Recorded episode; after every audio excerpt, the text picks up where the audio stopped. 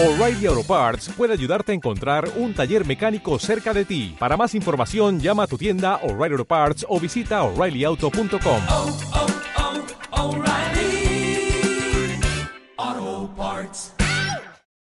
Buenas tardes, soy Miguel Jerez, profesor de la Universidad Complutense y consejero de Ciencias Sociales de la Fundación Ramón Areces. Hoy tengo el placer y el honor de presentarles una actividad que tiene una extensa historia en nuestra casa. Y nunca mejor dicho lo de historia, porque se trata de una conferencia anual sobre temas de historia económica, que organizamos con el apoyo académico del Instituto Figuerola, adscrito a la Universidad Carlos III de Madrid. En esta ocasión, el título de la conferencia es La economía política de la servidumbre en Europa y será impartida por la profesora Tracy K. Una prestigiosa intelectual y catedrática de Historia de Ciencias Sociales en Caltech. Professor Dennison, welcome to our humble abode. I get the welcome words in Spanish due to the policy of the Fundación Ramón Areces, but you can be sure that I only said good things about you. No quiero robar más tiempo a la actividad, así que tras agradecer a la audiencia su interés en nuestras actividades, cedo la palabra a Juan Carmona, profesor de la Universidad Carlos III y director del Instituto Figuerola, quien les presentará a la conferenciante y guiará el resto de la actividad. Muchas gracias. Buenas tardes. Eh, muchas gracias por eh, Miguel por tus palabras. Gracias a la audiencia por su interés y bienvenidos a la vigésima conferencia Figuerola.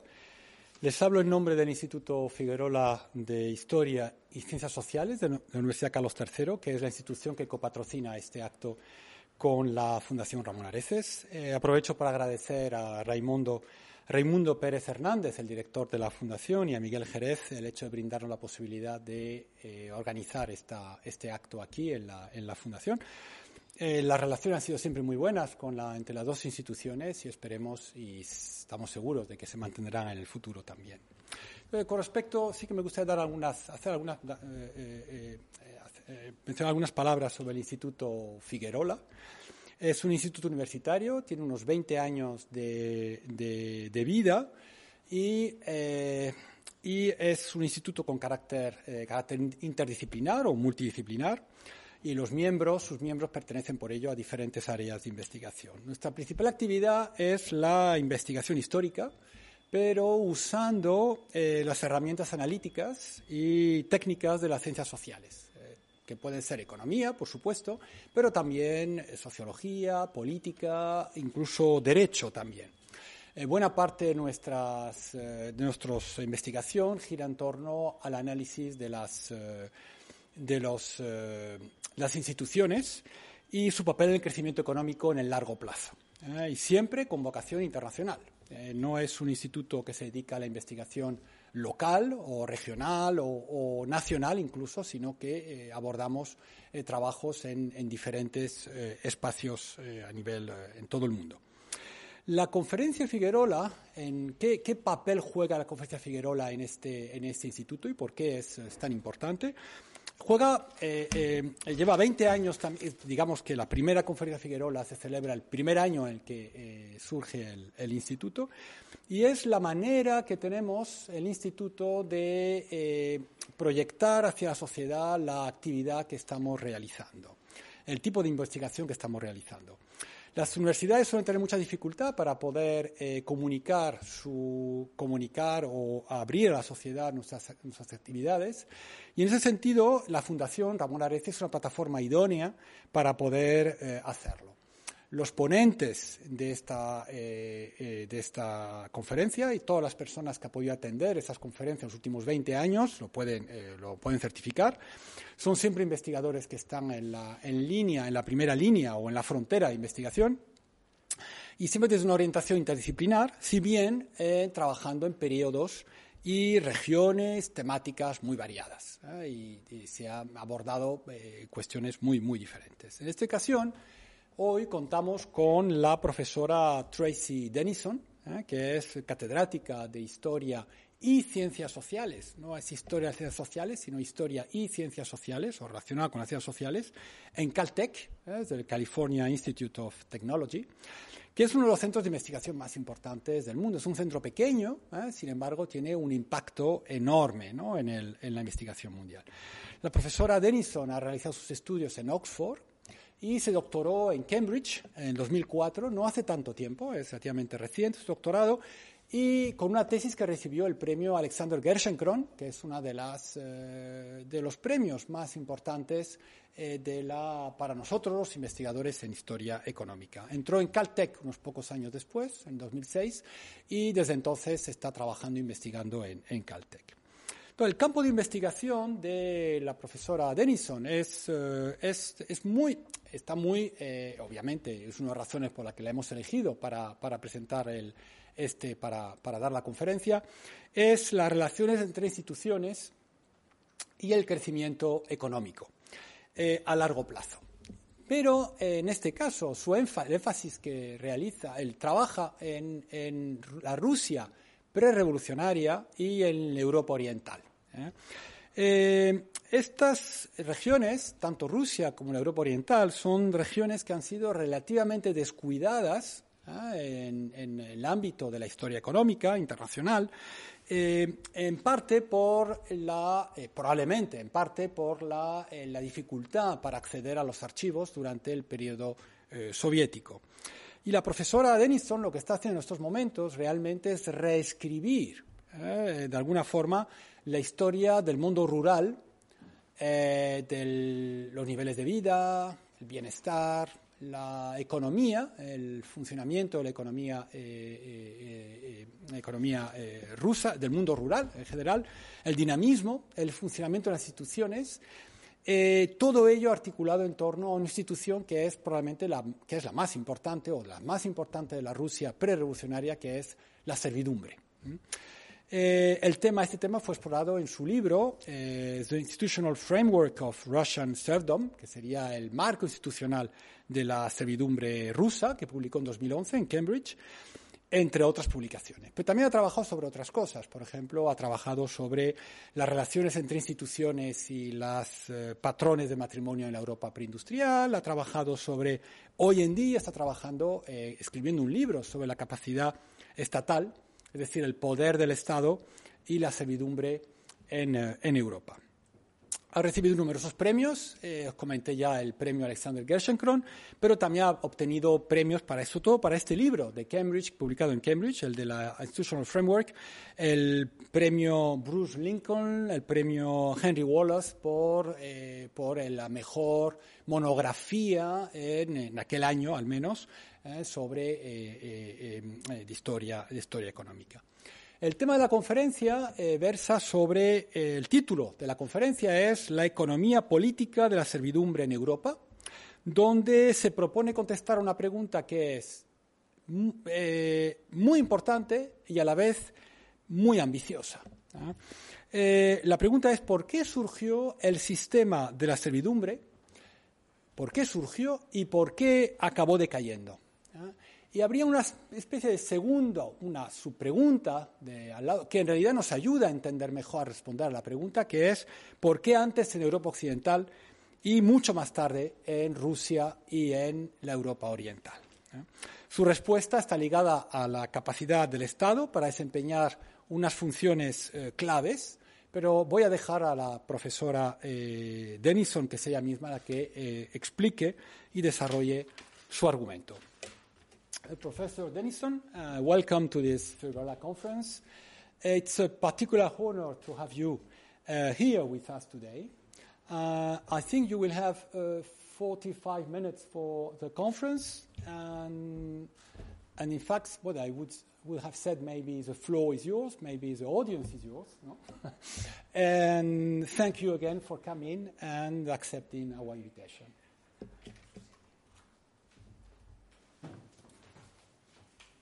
Thank you. Thank you very much for the, the kind introduction, and thanks to all at the Figuerola Institute for the very kind invitation to give this year's Figuerola lecture. It's a great honor and a great pleasure to be here. uh, despite the difficult circumstances where in person events are still so restricted. Today I'm going to be talking about serfdom, of course, uh, an institution I've been studying for quite a while now from a variety of different angles. I didn't actually set out to work on serfdom. The question that originally motivated my research and continues to do so in various forms is the divergence in long run development trajectories between Eastern and Western Europe. Much of my work is on pre Soviet Russia, and much of rural Russia at this time was characterized by serfdom. Serfdom was not abolished in Russia until 1861. It was the last place in Europe to emancipate its peasantry. Not surprisingly, serfdom is often viewed as having played a key role in Russian economic underdevelopment. I've studied serfdom from the ground up, so with a micro level study of, of one of the uh, wealthy Russian nobles' uh, estates. I've studied Russian serfdom in comparison with medieval English serfdom um, and with early modern Central European serfdom. And my current project's comparative as well, but from, from a more macro point of view. So rather than serfdom from the point of view of the serfs, it's from the perspective of the state or the ruler. The story I'm going to tell you today draws on all of this research and a large secondary literature and suggests a way of viewing serfdom that can accommodate all the variation in its local forms and the differences across Europe in the timing of its rise and its decline. And to loop back to that bigger question that's so interesting to, to all of us, um, it suggests a way of viewing, it, it suggests that serfdom is a provocative lens through which to view the different long term trajectories of East and Western Europe, even after the end of serfdom. So, what was serfdom anyway? Let's refresh our memories. Serfdom was an agrarian institution uh, where peasants were bound to the land they worked. They couldn't move, they couldn't sell their labor to another landholder. This bondage was usually hereditary. The land was owned by persons of higher status, mainly aristocrats or ecclesiastics, so the church held serfs, or the crown, European monarchs held serfs. It's generally distinguished from slavery in that serfs weren't technically the property of the landlord. They were bound to the land itself. So if the land is sold, if the land changes hands, the serfs are still obligated to work the same land and provide certain rents for the new landowner. That said, I'm going to point out shortly that this distinction was not so clear uh, in, in Eastern Europe, but it did hold more generally for much of European society. Serfdom existed in most parts of Western and Central Europe in the medieval period, gradually giving way to freer labor markets by the early modern period. But while serfdom largely died out in Western Europe at the end of the medieval period, in much of Central and Eastern Europe, so from the heart of the, the Habsburg Empire up into the Baltic and across to Russia, serfdom intensified and continued into the 19th century. What is so interesting about serfdom? Why do we why do we study it? This particular arrangement existed in the distant past, and the things we worry about now, contemporary development issues, are, are different, one might say. Uh, one could say, well, a lot has changed since serfdom dominated the agrarian landscape in Europe. The world post industrial revolution looks completely different. Well, it's true that serfdom existed in Western Europe a long time ago. But in many of the places where serfdom persisted into the 18th and 19th centuries, Central and Eastern Europe, economic growth remained sluggish and industrialization occurred much later. This makes serfdom, as I indicated earlier, a useful lens through which to view European divergence. Was it the persistence of serfdom that inhibited growth in Eastern Europe? Or was serfdom just a symptom of some larger set of problems? And if the latter, are those problems things that we still worry about today? But even with regard to Western Europe, it's still not well understood. The received wisdom is that the Black Death brought an end to serfdom, but in fact, serfdom existed in most, uh, in most of medieval Western Europe well after the plague. It's really only England where serfdom appears to have been significantly weakened after the 14th century. How can we account for this? This talk will suggest some answers and suggest some ways in which studying serfdom can help us understand some of the bigger questions in economic history, namely those related to long run growth and development. Things like east west divergence within Europe, long run institutional change, and the emergence of strong central states in Europe. Despite the fact that serfdom existed throughout much of Europe at one time or another, and there are a number of broad similarities in the practice of serfdom from society to society, and I have in mind things like formal mobility restrictions, um, certain genres of levies and dues that look similar across societies, um, interference in marriage and household formation, and so on. Despite those appearing in similar forms, across time and space, we don't actually have a very convincing story about the rise and decline of serfdom across both Western and Eastern Europe um, and over many centuries. They tend to be treated as different phenomena. We have a sense of correlation. Places that had serfdom were predominantly agrarian. They had fewer towns and a weaker urban middle class. They had powerful nobilities. The most enduring theory of serfdom, or at least the one that continues to be the starting point in social science, is Evsey Domar's, which very simply posits that the appearance of coercive labor regimes um, occurs when the supply of land is significantly more abundant than the supply of labor.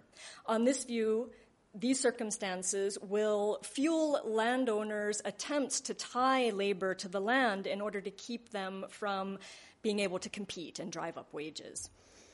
But Domar himself admitted that this couldn't be the whole story. For one thing, there are glaring exceptions, like England after the Black Death, where we have a smaller labor force relative to land, but the disappearance of serfdom. What made it possible for landlords to exercise coercive power over the peasantry. There has to be a political story here, as Domar himself noted. This isn't to say that serfdom isn't about the economics of labor, it is. It's to say that that's not the whole story, and maybe not even the central part of the larger story. Serfdom is a problem of political economy, and the creation of a captive labor force is a byproduct of the politics.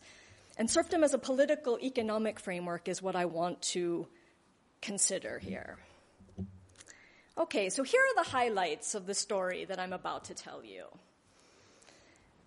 The role of the state, or the ruler, or the crown, if you find state too anachronistic, I'm going to be using them uh, interchangeably, is the key to understanding the rise and fall of serfdom in different places at different times. Serfdom is symptomatic of a weak state equilibrium where a ruler has to make concessions to other powerful entities in order to obtain things like tax revenues, military services, military services, or, or maybe even just loyalty, promises not to challenge the authority of the ruler. Over time, these concessions become a bad deal for the state. They constrain its fiscal aims by conceding a large chunk of rents, so those from the peasants, to noble landlords. In societies with serfdom, uh, state taxes on peasants, where they existed, were generally kept very low, and attempts to raise them were often challenged by nobles who saw these as uh, cutting into their own revenues. In order to reclaim these rents, so to roll back these monopoly privileges granted to noble landlords, the state has to have the administrative capacity to perform those services that it's outsourced to nobles, administering conscription, collecting its own taxes. Um, it has to have information about the countryside. And this is tricky because the concessions limit the scope for extracting revenues to build the state capacity that's needed. So it's a bit of a catch 22 situation. Interestingly, one of the most useful tools to rulers in Western and Central Europe for breaking out of this equilibrium was the system of property rights and contract enforcement that already existed. This is not something that gets a great deal of attention in social science literature on serfs. But in much of Western Europe, serfs did have formal property rights and access to legal recourse even as unfree people. As a result, um, there were at least in principle, and that in principle does matter, as I'm going to, to uh, to show you later, to the it, um, it imposed in principle limits on the extractive capabilities of landlords. This was very different to parts of Eastern Europe. Russian serfs had far fewer legal rights, formal legal rights, meaning there were fewer tools available for limiting the scope of noble rent seeking in Russia than there were in Europe. This sounds very cryptic, I know, um, but I'm going to unpack it a bit more very shortly. What I'm going to emphasize here is that serfdom was a symptom of a weak state equilibrium, and what needs to change for, for sustained growth to occur is not that serfdom per se needs to end, but that the whole extractive equilibrium needs to shift, which it does in Western Europe, but not in Russia. So let's start by considering what serfdom looked like in its local institutional context. This diagram is very rough and far from comprehensive. One could certainly break it down further um, on the right hand side, but I, I, think it suffices to convey that the landholding elite were not the only ones the crown was negotiating with. The state, the crown or the ruler, um, made concessions to a number of different competing entities in exchange for things it needed loans, cash advances, tax collection services, conscription services, military service, other administrative functions, or again, just loyalty.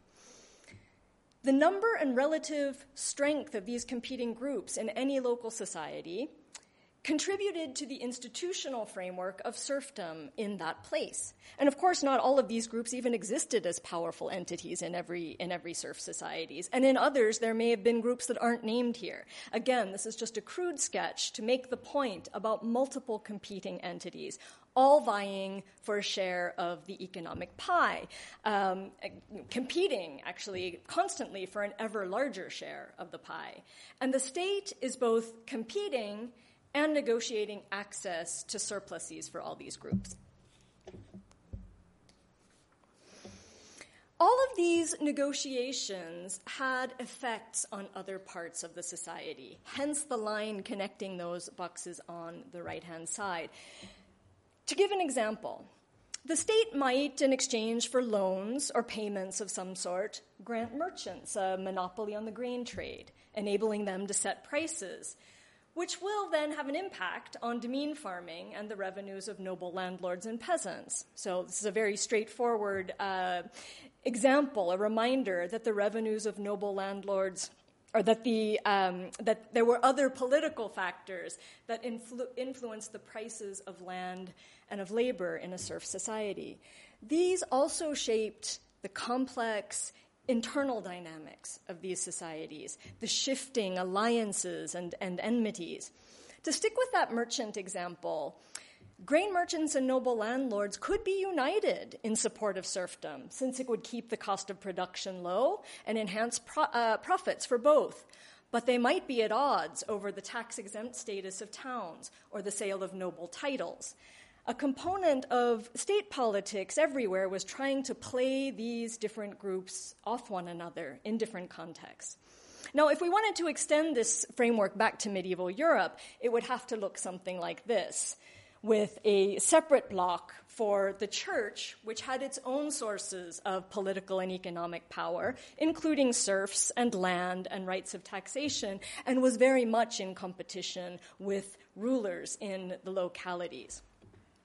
We don't have to uh, get into the details, um, go too far off in that direction, but this is just to point out that, uh, that, that the church was certainly, is, is, certainly on the radar here, especially when we're talking about medieval serfdom, and in some places even, um, even later on after the, the Reformation.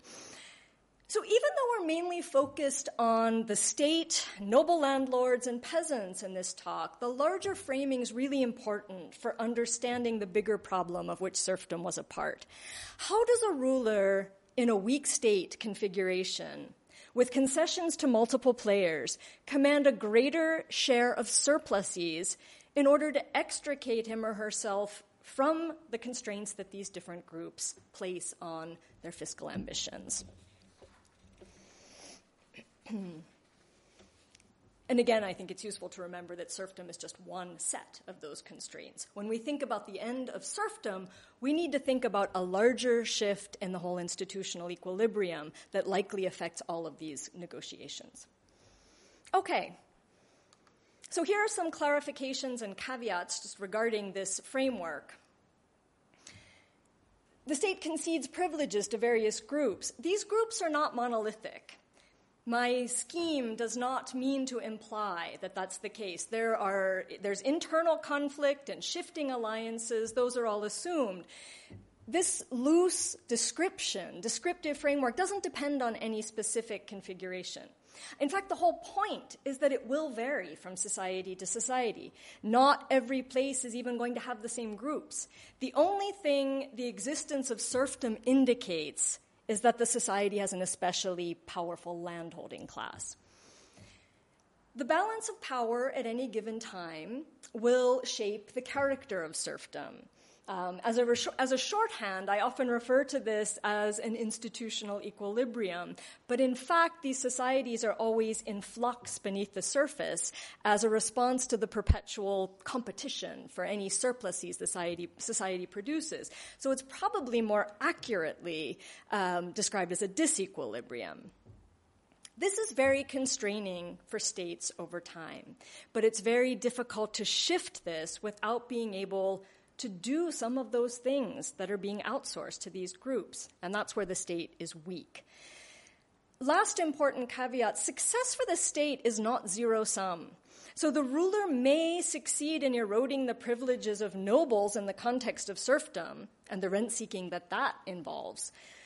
But nobles might continue to exercise power in other areas or be granted new privileges to compensate for losses. So I certainly don't want to imply that when serfdom ends, that the aristocracy is a spent force in, in politics in Europe. We know that's, that's not the case. It's a shift. Okay. Existing models of serfdom assume a role for the state. So it's kind of lurking in the background usually, it's rarely made too explicit. Mobility restrictions are said to have the power of the state behind them. But in reality, states were too weak to enforce serfdom. They didn't have adequate administrative capacity. That's how serfdom came into existence in the first place. This is where seigneurial judicial monopolies come in. Rulers granted landlords the power of enforcement at the local level, so an effective monopoly on manorial justice. This judicial concession is very important. It gave serfdom its coercive character and made it far more oppressive than an ordinary tenurial contract. But it had different implications across Europe. When we think about manorial courts, manorial justice, and the landlord's privilege to levy fines and punishments and dispense justice, we tend to assume this is just one of those features of serfdom that we see across serf societies um, everywhere and, and leave it at that. It was, up to a point. We see systems of manorial justice everywhere, but it really mattered whether there were constraints on the rent seeking of serf owners, of landlords. In much of medieval Western Europe, and, and in Central Europe in the, in the early modern period, um, the terms under which serfs labored for landlords, their access to land, the labor, the taxes um, they owed, were legally binding. Lords were legally not allowed to arbitrarily introduce new fees. Um, and in fact, in these parts of Europe, in these parts of Europe, serfdom is referred to as a form of tenancy. It's a very binding, constraining form of tenancy, but it is a tenancy. Serfs didn't always have good options for recourse against exploitative landlords, but the very fact of this more formal nature of the relationship, and that if even in principle they had recourse was key to later developments, as I will explain in a moment. In Russia, the institutional context was completely different. Enserfed peasants had no legal standing outside the lord's jurisdiction. Serfdom was not a kind of tenancy. Serfs are never referred to as tenants in the sources. Serfs were considered the property of their lords. New taxes, new feudal obligations, labor dues could be introduced at any time. And we have evidence of these kinds of practices arbitrary actions, new levies, expropriation of property, extreme punishments. Um, serfs weren't even hypothetically, in principle, allowed to use appellate courts to constrain their lords these differences, this larger institutional framework that serfdom was part of, seems to have been really important to later developments, especially the way serfdom ended and how strong central states emerged, or in the case of Russia, did not emerge later on.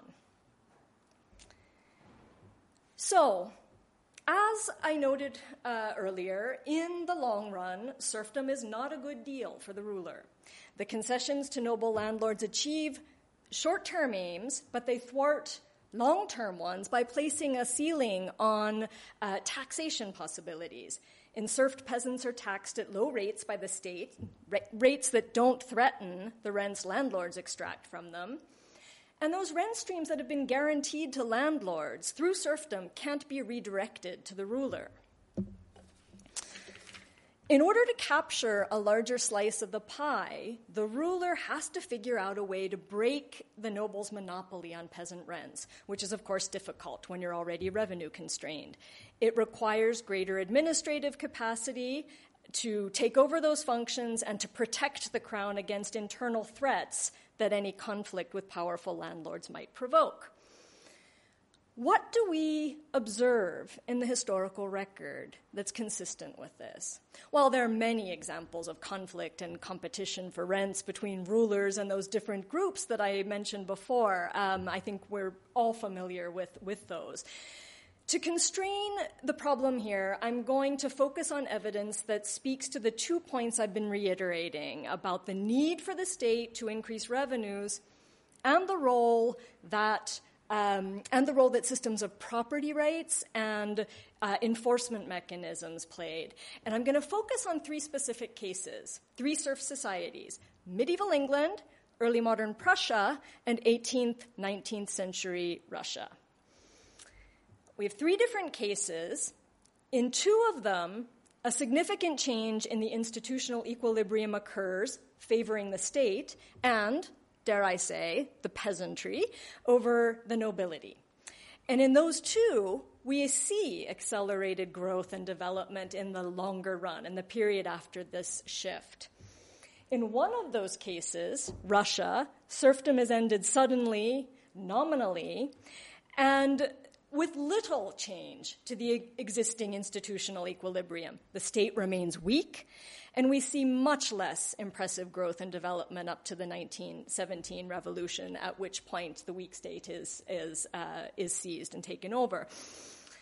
In other words, the substantive change in all these cases is not the disappearance of serfdom, it's the institutional shift that occurs, and which, it seems to me, made property rights more secure for more people. And we could broaden this discussion to other parts of Europe if time allowed. Um, for instance, there's, uh, there's, there are a lot of, of similar um, examples and evidence from the Habsburg Empire. Um, and uh, the Czech lands and, and Hungary, but uh, given the time constraints, we'll let these three represent the different points on a kind of continuum. Okay, our first case. So, the most straightforward story about serfdom in England is that it was ended by the mortality crises associated with the Black Death in the 14th century. It's intuitively plausible. An exogenous shock reduces the supply of labor and increases the amount of available land, and in the process gives peasants a great deal of bargaining power. The problem is that while the Black Death had this effect on populations elsewhere, it didn't have this effect on serfdom everywhere, nor did other similar shocks. So, um, the Thirty Years' War, for instance, after which serfdom in Eastern and Central Europe intensified rather than disappearing. It's also awkwardly at odds with Domar's hypothesis about land labor ratios and, and unfree labor. But if we go back a couple centuries before the Black Death and look at other developments in late medieval England, a fuller picture starts to emerge. The reign of Henry II, in particular, in the 12th century, is suggestive. In addition to, uh, to the introduction of new taxes and, and currency reform, there are a couple of very notable developments. The first is the expansion of the state into the countryside. So, this is a period where villagers, English villagers, start having more systematic contact with royal officials, tax collectors. People show up in the countryside. And in fact, it's the period where, for England, the state is no longer some abstract notion for its subjects and no longer all that anachronistic a term for us as historians. The beginnings of centralization can be seen in this period, some 200 years before the plague. Even more remarkable are the changes in the institutional framework, the extension of the royal courts, and the effects that had on manorial courts, which begin, interestingly, to resemble the common law courts more and more. And this is something that medievalists and those who study uh, the history of law have written quite a lot about. There's a very, there's a very large literature on this. The king's courts became more accessible. Um, a wider range of cases was brought by a wider range of people, including the possibility of suing one's landlord for violating the terms of customary tenancy. So, the expansion of royal administrative capacity, both the presence of officials in the countryside and legal access um, to royal justice, undermined nobles' local monopolies on justice, and probably not enough studies at this point go beyond the hypothetical, improved security of peasants' property rights, free and unfree. In this way, the crown could further undermine the nobility by driving a wedge between them and their tenants. These creeping changes, um, gradually occurring, can be observed between the 12th and 14th centuries, such that when the Black Death does strike in the 14th century, the underlying equilibrium in England has already shifted, and landlords are no longer playing the same hand against the state that they were back in the 11th century. Certainly, the price of labor rises, um, and certainly lords want those monopolies back and petition to have their, their serf privileges back. But the state has fewer incentives for cooperation. So those old concessions are no longer on the table at that point. And interestingly, by way of evidence, along with the gradual disappearance of unfree tenancies, we can observe the gradual disappearance of the manorial court as a site of local administration as, um, as the royal courts grow and expand into that, into that space. So the crown effectively takes over that role to provide those services and to provide them to all subjects. These changes only got underway later in other parts of medieval Europe, so the Black Death couldn't have the same effect. In England, the Black Death hits at a time when the state is beginning to consolidate various forms of power and emerge more centralized and as a, as a coherent administrative entity. The Black Death just tips it over in this direction. In other parts of Europe, this prolonged battle begins later, and serfdom unfree tenancies begin to disappear gradually and actually very unevenly um, during this tra- long transition to the early modern period. The balance just hadn't shifted enough in those places to enable the plague to have the same effect. Our next case gives us a, a, a somewhat better documented view um, of this process. Prussia. Um, the Duchy of Brandenburg and the territories accumulated uh, to the east were a part of the phenomenon referred to as the second serfdom. So, this resurgence of serfdom due to the growth of landlords' powers in the early modern period. It's a good illustration of what I was just describing for the medieval period. The Prussian case is bookended by two major shocks the Thirty Years' War in the 17th century which, despite massive depopulation and abandoned land, did not bring an end to serfdom, and the Napoleonic Wars, which many have argued ultimately did end serfdom. A closer look, however, reveals a very similar process to that which occurred in late medieval England. That a strong centralized Prussian state emerged in the 18th century uh, is hardly a controversial statement. I don't need to spend a lot of time establishing that, I think. But the way in which the Hohenzollern went about state building is revealing with regard to serfdom and their desire to get their hands on those surpluses long claimed by landlords. Because of the delicate balance they'd struck between the various privileged groups, um, which looked a lot more, I think, like my, my earlier diagram, uh, the towns, the merchants, the nobles, the peasants, they had to choose who they were going to extract from very carefully. So direct taxes infuriated nobles, indirect taxes infuriated townspeople and merchants. They had to play them off one another prudently, which they mostly did. They also took, uh, undertook very significant reforms on their own demesne lands. So they um, leased them out, they incentivized innovation, um, they eventually ended serfdom, uh, those old tenures on their own holdings. And these revenues that they were able to eke out at the margins relentlessly helped to fund the expansion of the civil service we hear about, that central state, professional tax collectors, and other forms of administrative capital that help extend the reach of the state um, across its various and ever increasing territories.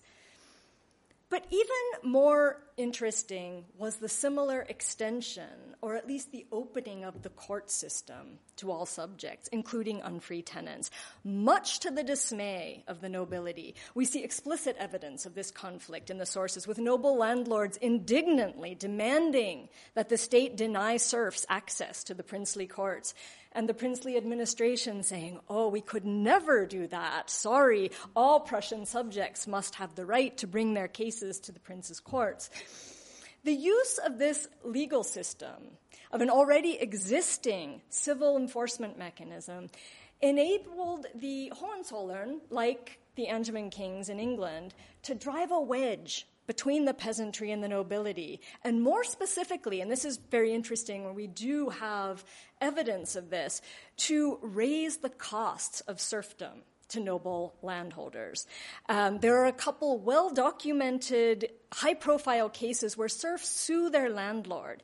And while the case is wending its way through the legal system years, they uh, wait and don't perform any of their feudal obligations. Landlords are then forced to hire wage labor to do the, the, uh, the work that their serfs are not doing while they're waiting for resolution to their, to their case. So this is another example, I think, of the way these changes in the institutional framework can alter the costs and benefits of an existing set of arrangements. It's often assumed that it was the defeat um, at the hands of the French that ended serfdom in Prussia part of the application of the, the imposition of the Napoleonic Code, which did away with all old um, vestiges of feudalism. But if Prussian society hadn't changed so substantially over the previous two centuries, the abolition of serfdom would have been on paper only, um, as the Hohenzollern wouldn't have had the administrative capacity to begin rolling back those particular concessions to the Prussian nobility. And I think our third case gives us a sense of what that would have looked like. Um, even if Napoleon had been successful and made it to Moscow, Russia would not have magically looked like Prussia or France or England. Um, this is a case where serfdom is ended by central decree, but the state remains weak and locked into another bad deal. In Russia, the power of the grandee nobles is on full display for centuries. So there's much more turnover at the center than in other kingdoms in Europe, um, certainly more than in uh, medieval England or the Habsburg Empire or France before the Revolution. Two of its best known rulers, uh, Peter I and Catherine II, came to the throne via pressure, uh, shall we say, um, seizing power from their predecessors, a half sister in one case, a husband in the other. Um, and these aren't the only examples, maybe the, the, the brightest um, ones that most are familiar with.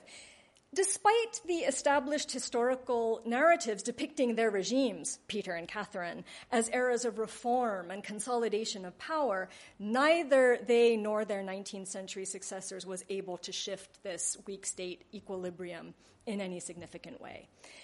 The Russian crown had poor fiscal and administrative capacity well through the 19th century.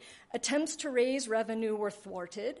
Um, Peter I succeeded in implementing uh, the poll tax levied on all male serfs, but it remained at the same low level for well over a century. So, to, you know, to give an example, um, the poll tax was set at under one silver ruble, where the um, rents extracted by the landlord whose estates I've studied uh, were anywhere between 50 to 60 rubles per household. So this was not a tax most had trouble paying.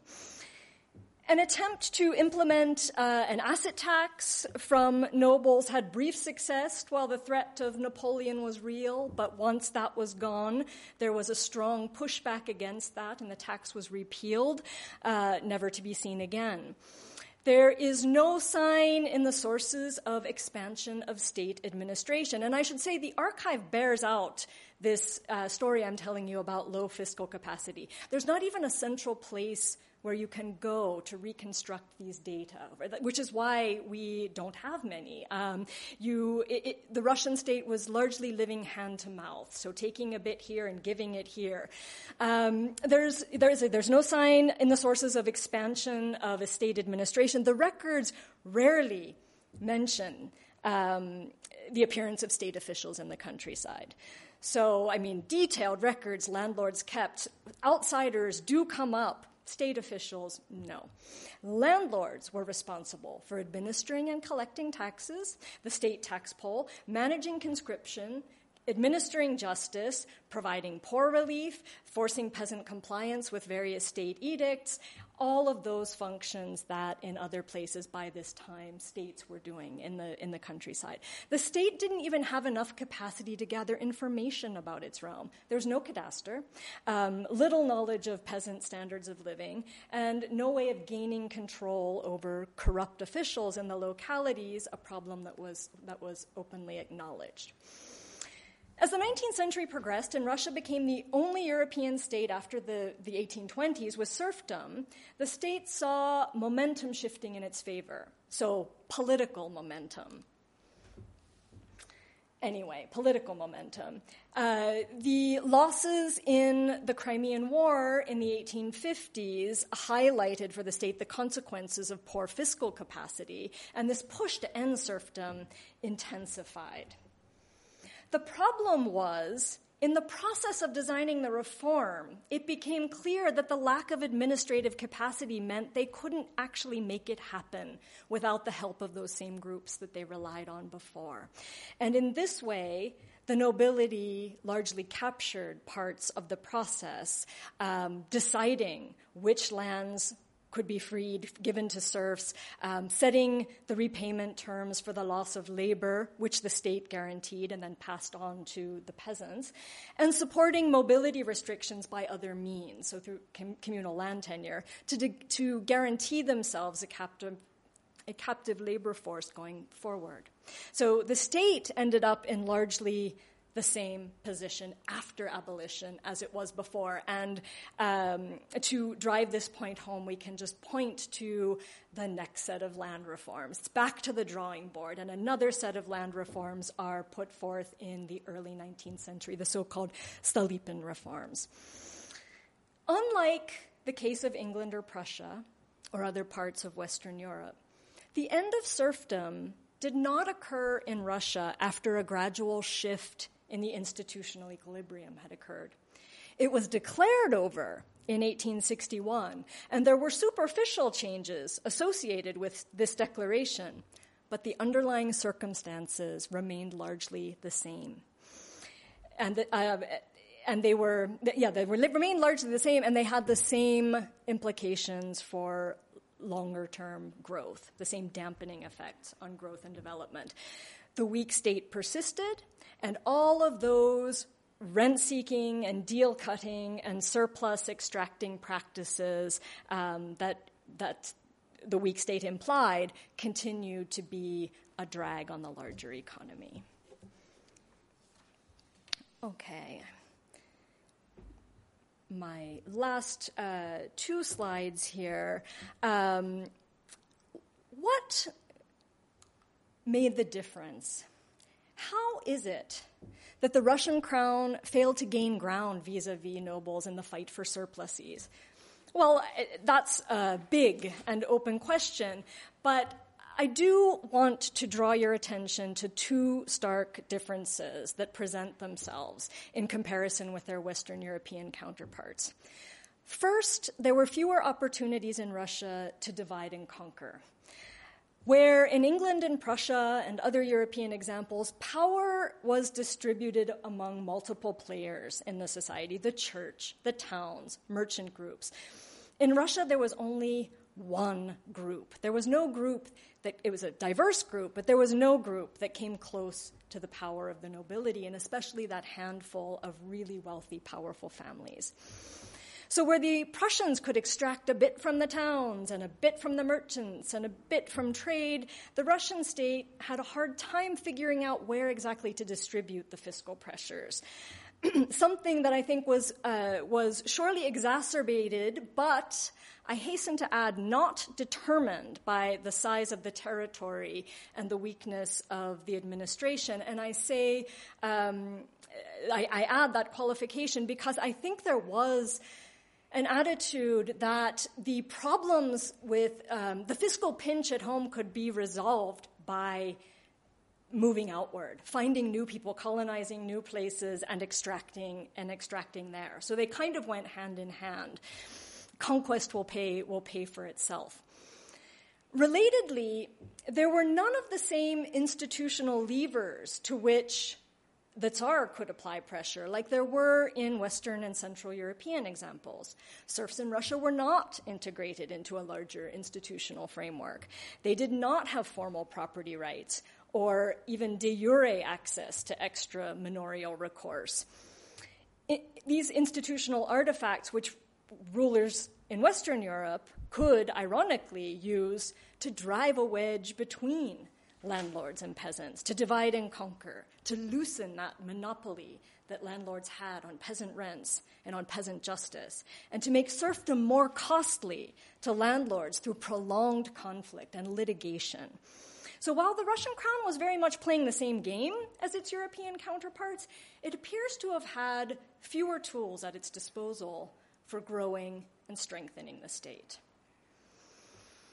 These findings, I think, raise some interesting and important questions about history and institutions. And these questions are the ones I'm going to leave you with because it's always fun to make some uh, very provocative comments at the end when you don't have the time to spell them out um, or back them up in any way. So uh, let's look at the larger implications. So, in the existing literature on institutions, um, institutions conducive to growth are associated with strong central states. The assumption is that it takes a strong state to, um, to create and sustain a system, a, secu- a system of secure property rights with reliable enforcement mechanism. Weak states notoriously lack these features. But what if it was precisely the existence of such institutions that enabled states to centralize and strengthen vis a vis other local powers? What if a certain institutional endowment was key to the emergence of strong central states to begin with, and thus key to divergence at a much earlier period than assumed? Most discussions of institutions situate key changes in the early modern period, but perhaps we need to go back much further and look at what's going on in the earlier periods. And the related question is the institutions literature posits the creation in Europe of so called um, inclusive or open access institutions as opposed to extractive ones that we see in poorer developing economies. But the historical literature that I'm drawing on suggests that in much of Western and Central Europe, these inclusive institutions, so rights to property um, and enforcement services for all subjects, existed already very early on alongside rather extractive institutions like serfdom, so in the same society. States didn't create these in the medieval or early modern period so much as bolster them and extend them. And the existence of these more inclusive institutions, these early versions of them, interestingly seems to have made it easier to roll back those more extractive ones. So perhaps we should be thinking about institutions as a continuum, not only across societies, but within societies as well. And I think comparative approaches uh, hold a good deal of promise for our ability to get a better handle on these questions.